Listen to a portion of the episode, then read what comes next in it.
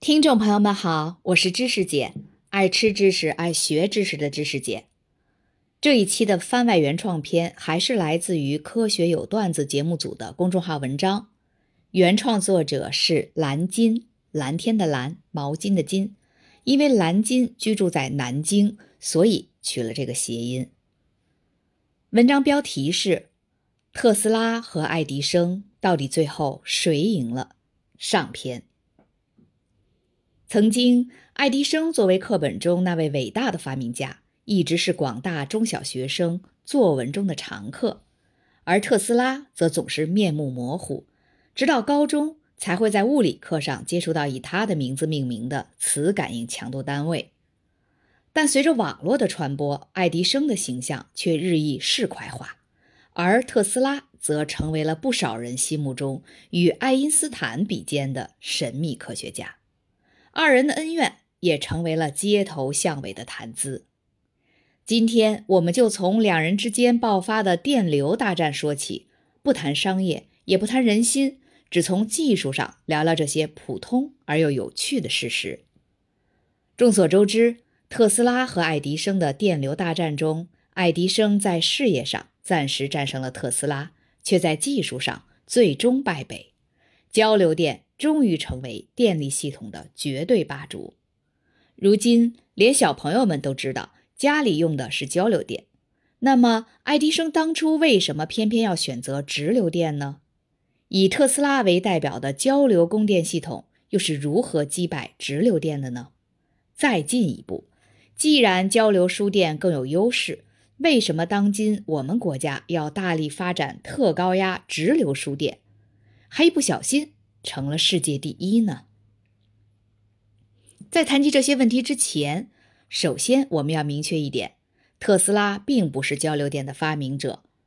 交流电的产生方法，著名物理学家、电学之父法拉第在1831年研究电磁感应现象时就知道了。那时候特斯拉还没出生呢。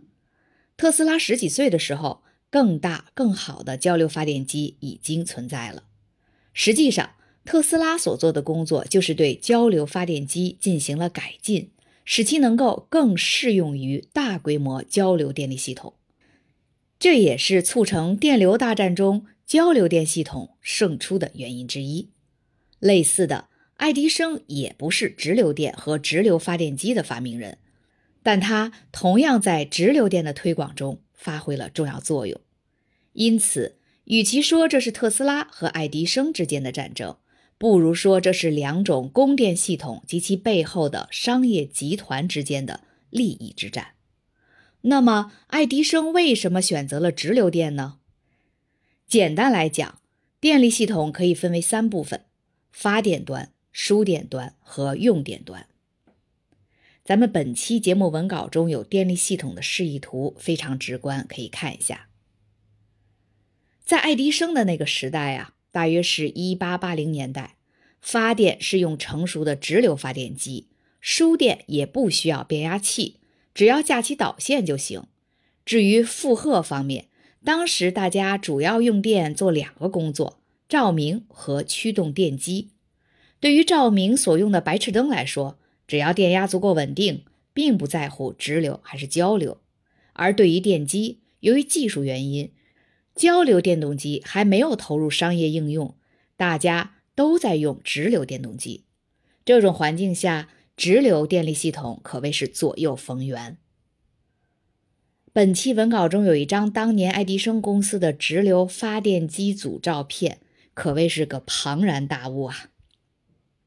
而且，直流电有个交流电不能比拟的好处，就是方便存储。只要有蓄电池，就可以把电储存起来。如果供电系统发生故障，可以快速切换到蓄电池供电，以备不时之需。我们现在常用的 UPS 系统其实就是直流蓄电池，只不过在输出端通过电力电子技术转换成了交流电。甚至发电厂、变电站都要配备直流蓄电池，保证关键设备的电力供应。那当时的交流电又是什么样子呢？可以说一个能打的都没有，成熟的交流发电机还根本不存在，而输电用的变压器效率又非常之低。至于用户这边嘛，直流电动机如果通上交流电，最多能用在当时流行的摆锤装饰，所以只能就算是个小摆设。最重要的是用户体验，供电稳定性非常差。交流电不仅不能像直流电一样存储，而且当时交流电系统是采用串联负载，线路上但凡有个负载的加入或者切除，都会引起整个线路电压的变化。谁也不希望隔壁家开灯关灯，自己家的灯泡也跟着忽明忽暗的吧？那么交流电又是如何崛起的呢？技术是不断向前发展的。很快到了1884年，匈牙利人发明了高效的闭式铁芯变压器，封闭的那个“闭”字。这种变压器的铁芯儿构成了完整的磁路，可以极大提高变压器的效率，避免能量损耗，与我们今天用的变压器的结构基本相同。另外，随着串联供电系统被并联供电系统取代，稳定性问题也解决了。有了这些契机，特斯拉终于登场了。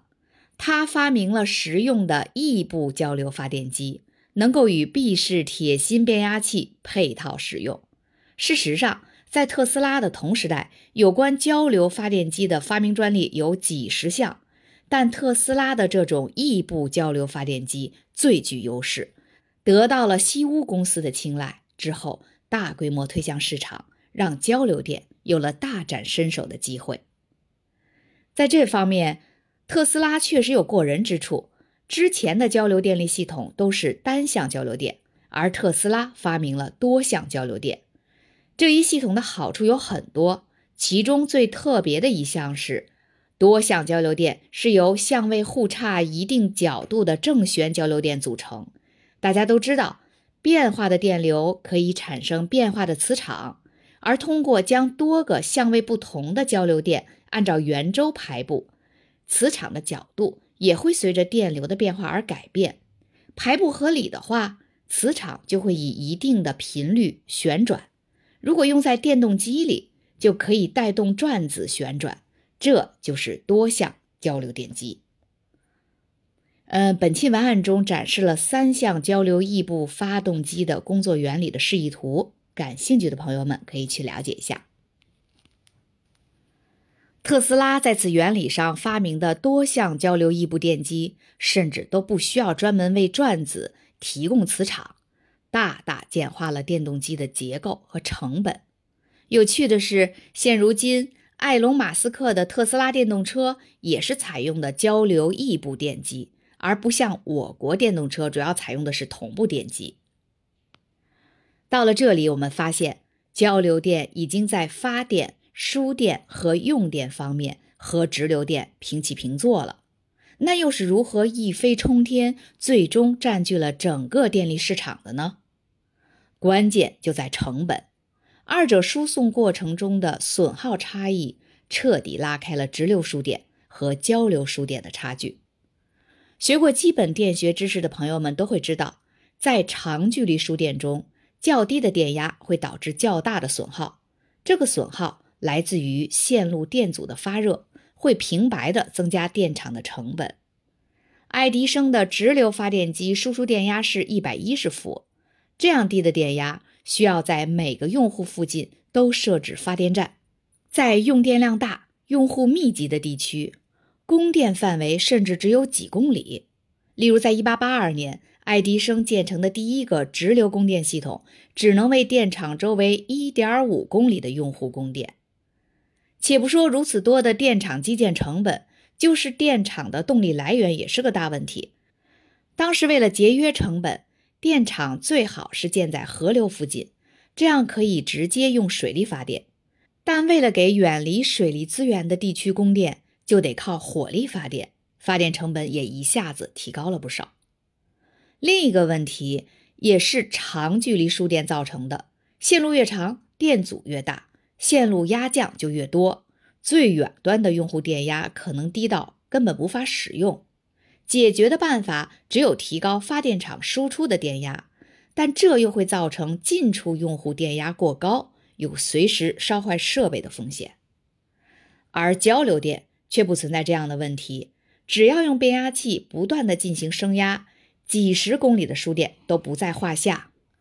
北美第一个交流供电系统就可以用四千伏的电压为二十一公里外的用户供电。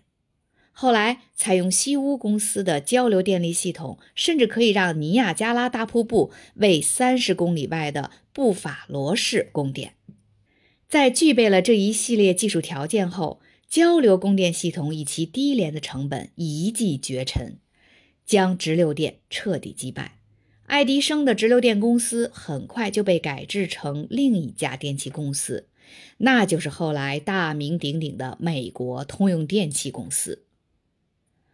当历史走到今天，虽然特斯拉与爱迪生二人早已告别了历史舞台，但直流输电和交流输电的角逐并没有落下帷幕。